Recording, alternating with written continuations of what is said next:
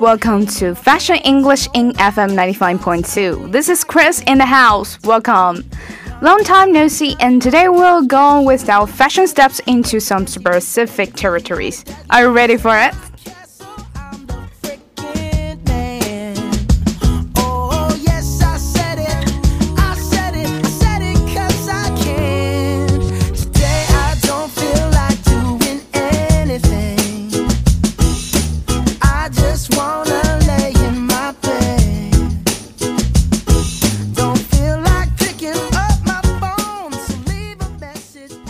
Yeah, we're going to step into the first territory. Yes, it is come with the territory.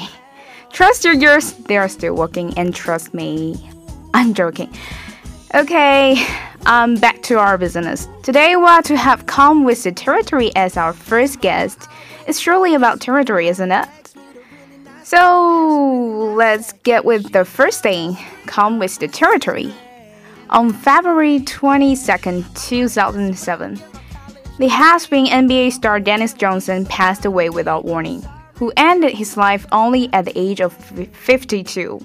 He is a prototypical late bloomer who overcame early struggles and had a successful NBA playing career. He has won three times the NBA champions, have been voted as five-time All-Star and scored more than 15,000 points in his career is considered by several sports journalists to be one of the most underrated players of all time. However, only the good die young. He passed away at such a bluesome mage, which really made the whole world lamented for his death. Too bad, many sports commentators, while expressing regret, also pointed out that such cases often happen to professional athletes. Don't make a fuss. After all, not everybody could be an athlete. Its aberration to the human body is beyond imagination. Once you became an athlete, you could you should prepare for the con uh, consequence of living much shorter than ordinary people. This is called come with the territory.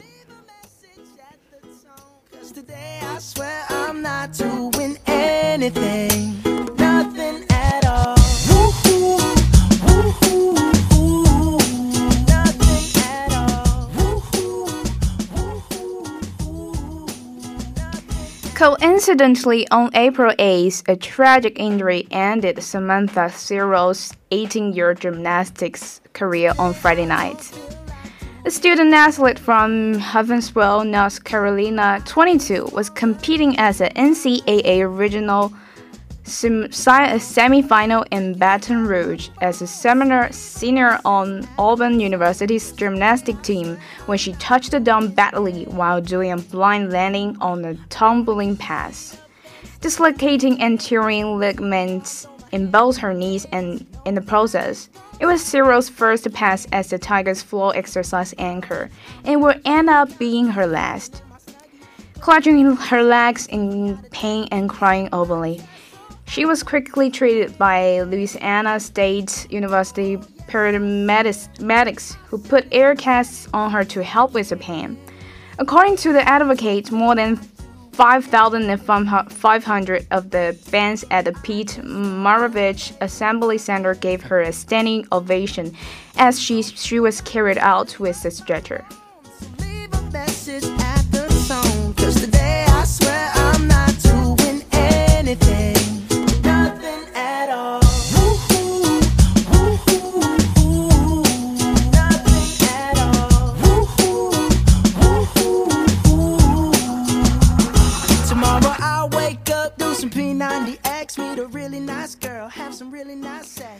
However, come with territory is originally the term in selling trade, which means that if the territory is in charge of the salesman, then he or she has to deal with everything happens in this area, even if he has to ride bike by plane. In other words, you can't just be under the name of supervisor. Duty comes with the territory. 那么这个短语呢，其实最早是出现在二十世纪的后半期。它那个时候呢就很快的流行起来，并且跳出了销售行业的范畴。那么现在呢是用来泛指必然随之而来、无法逃避的结果。那么这里的之啊，往往是好事儿，而结果呢，却往往是坏事儿。也就是说，你想要好的东西，必然要承受随之而来的不好的东西，因为两者是搭配销售的商品，一样都不能少。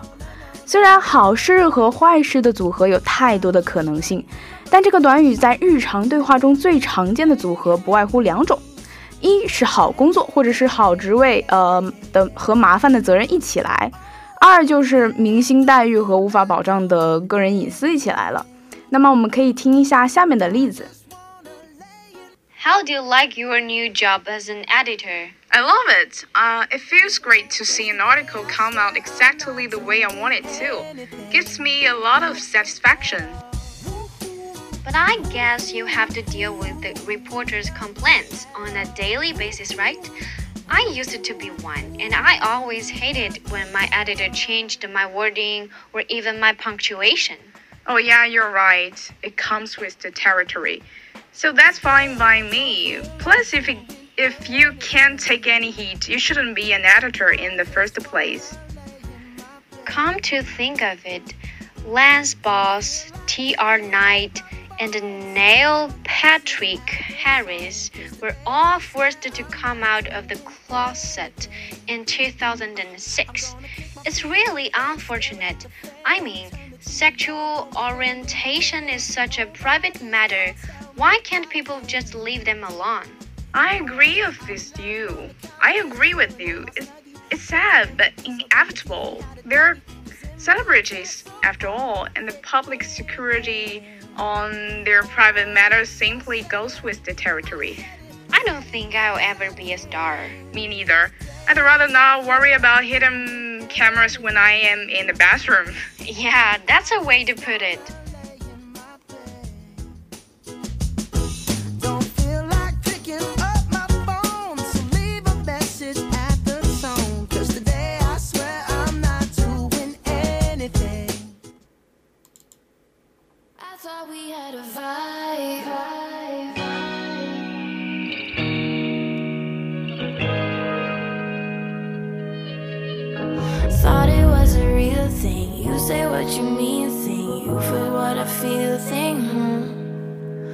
Higher than the ceiling, taller than a building. Damn you if you leave thing. Hmm.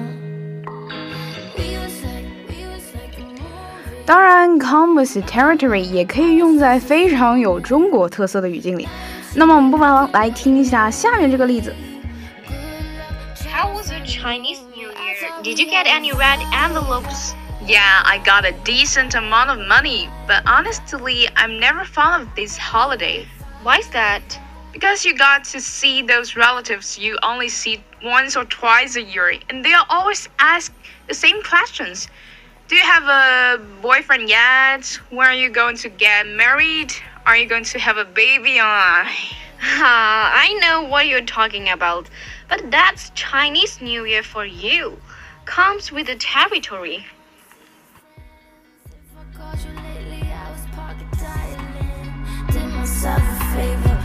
Cut you off again. If you don't feel don't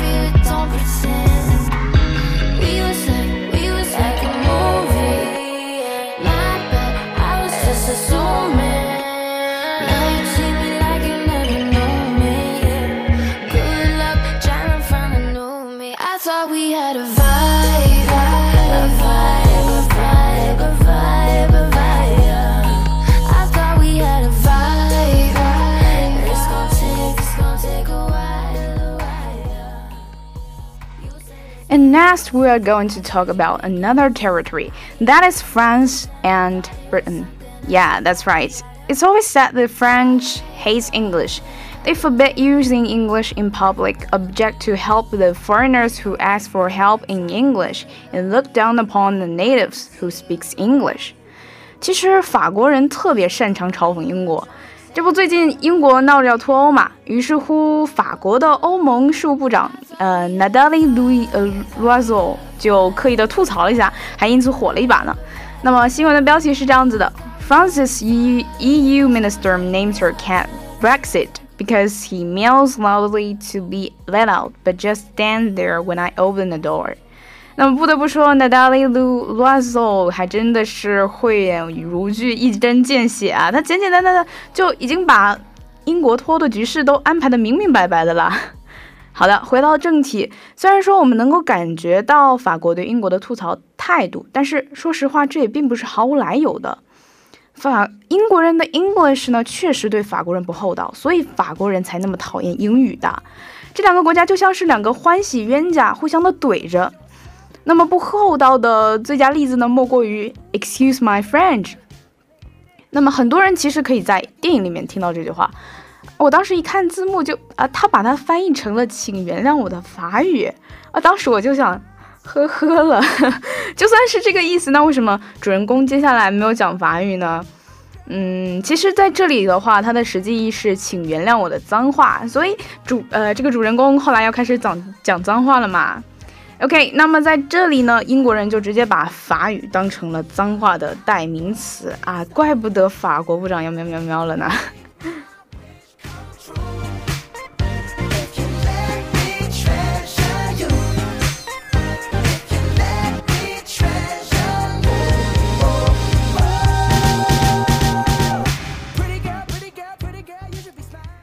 说来，excuse or pardon my French，一般就是主要有两个作用。第一个呢，就是警告对方我要说脏话了，你最好有心理准备。那第二个呢，就是委婉的向对方道歉，因为我知道接下来说的话可能会让你不舒服啊，但是我必须得说啊，对不起了，兄弟。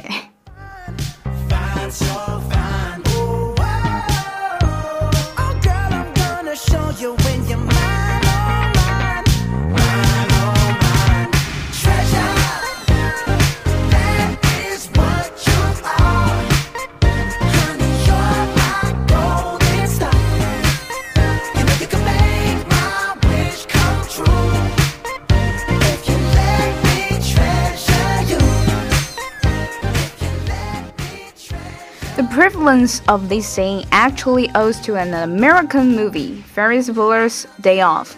春天不是读书天 in 1968 to, to some extent. The movie mainly told the funny story of three friends, Ferris, Cameron, and Sloane, who played truant one day. And when Cameron called to the head teacher, he said a classical line Pardon my French, but you are an asshole. The film was a great success, especially among young people. So, excuse my French has become a, catchphrase. In addition to the four master people, TV and film professionals love this phrase because it allows a lot of lines that would otherwise get into trouble to get approved. For example, in children's film, if excuse my French is added, the child's character can also say asshole or moron or retard. Without it, the lines would have been altered beyond recognition. The usage of English or of French as the family first began in the 1860s, but the complete saying of "excuse my French" didn't show up until the 1940s. Ulysses, the famous work written by James Joyce, was published in 1922, and there's an example of unattached use of French. French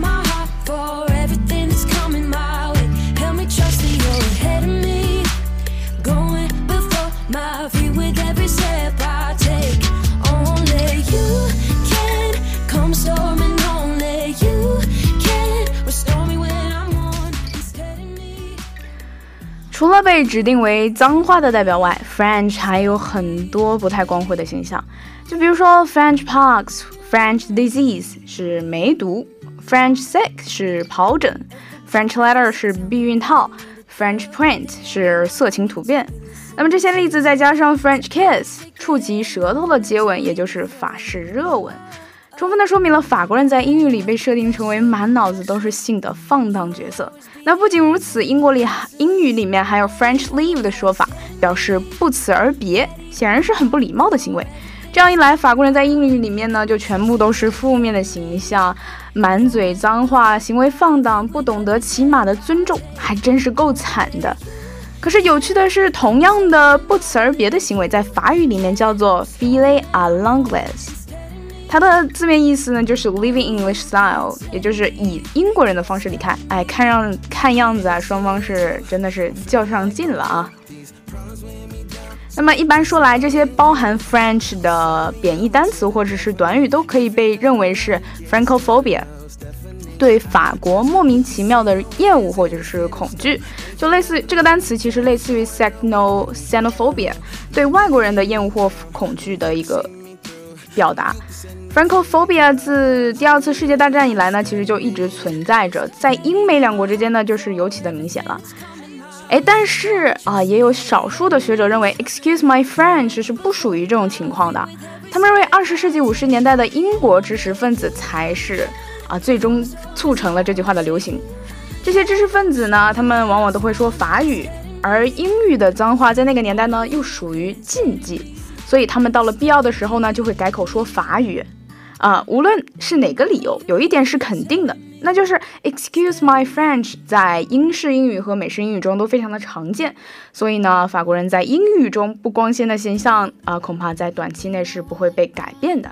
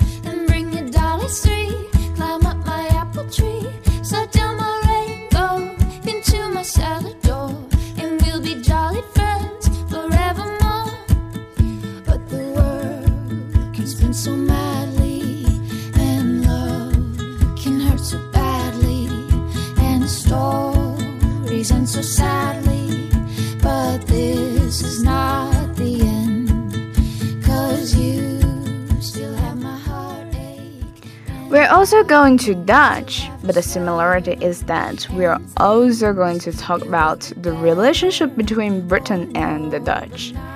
看来英国的对手还真是不少呢。我们都知道，在十七世纪的时候，英国和荷兰是死党啊，因为经济利益上的纠纷，他们在一六五二年和一六七四年间打了三次争夺海上霸权的战争，也就是所谓的 Anglo-Dutch Wars，英荷战争。这段历史呢，为现代的英语增添了不少跟 Dutch 有关的表达方式。不过呢，他们大多带有贬义，于此呢，也折射出那个时期的英国人对荷兰人的厌恶和敌意。首先就是 Go Dutch。Go Dutch 是什么意思呢？其实就是我们中文里面最常说的 AA 制，每个人都付自己的账，平摊费用，也叫 Dutch Treat。关于这个短语呢，不少的中国学生存在着两个根深蒂固的错误观念。第一个就是 Go Dutch，就是按照荷兰人的方式付款，因为荷兰人小气，所以 Go Dutch 呢就表示各付各的，不请客。第二点呢，就是 Go Dutch 是 AA 制最地道的英语说法。首先啊，荷兰人并不是真的小气啊，尽管 AA 制在那里非常的普遍。其实，Go Go Dutch 和接下来要介绍的其他短语一样，都是英国人用来迫害、破坏那个荷兰人的形象，对其进行报复的一个手段。它并不能真的反映荷兰的实际情况，好吗？其次啊，Go Dutch 并不是 AA 制最地道的英语表达方式，至少在美国是不是这样子的啊？美国人懂得 go Dutch 或者是 Dutch treat 的意思，但是他们自己呢，并不是很常用这个词汇啊，他们比较习惯的说是 split the bill 啊，所以说，嗯，下一次去美国的话，你可以直接说 split the split 呃 split the bill 就可以了，不用说 go Dutch。Yeah, breathe till you've understood.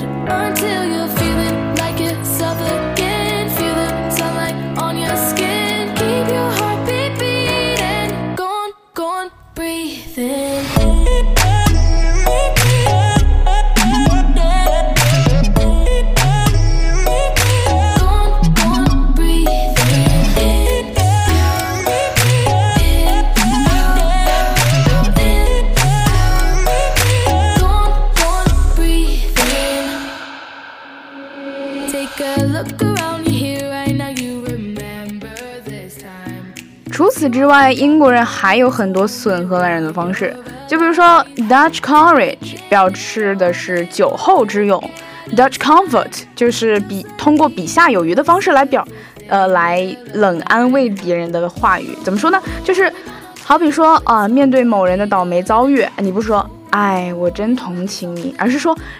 这还不算最高最糟糕的情况，理论上你可以比现在更惨。这简直就是伤口上撒盐嘛，好吗？啊，还有一个就是 Dutch uncle 啊，并不是说你有一个荷兰叔叔，而是指批评起来毫不留情、不给批评对象任何台阶下的严厉之人。一般都是以 talk to someone like a Dutch uncle 的形式出现的。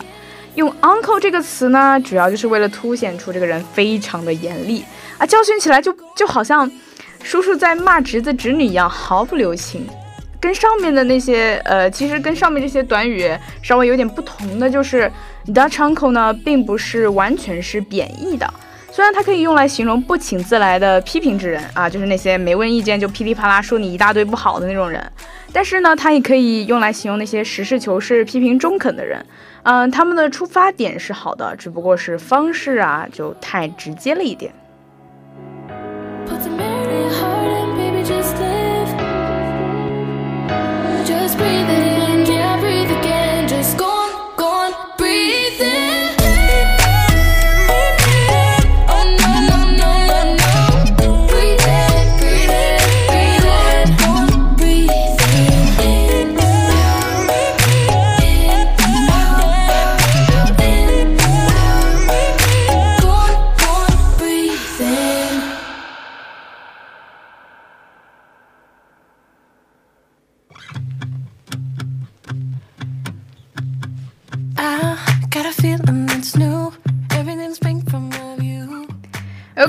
Time's limited. So that's all about today's fashion English in English Bridge. And I'm super tired now, you know, it comes with the territory. Alright, see you next time.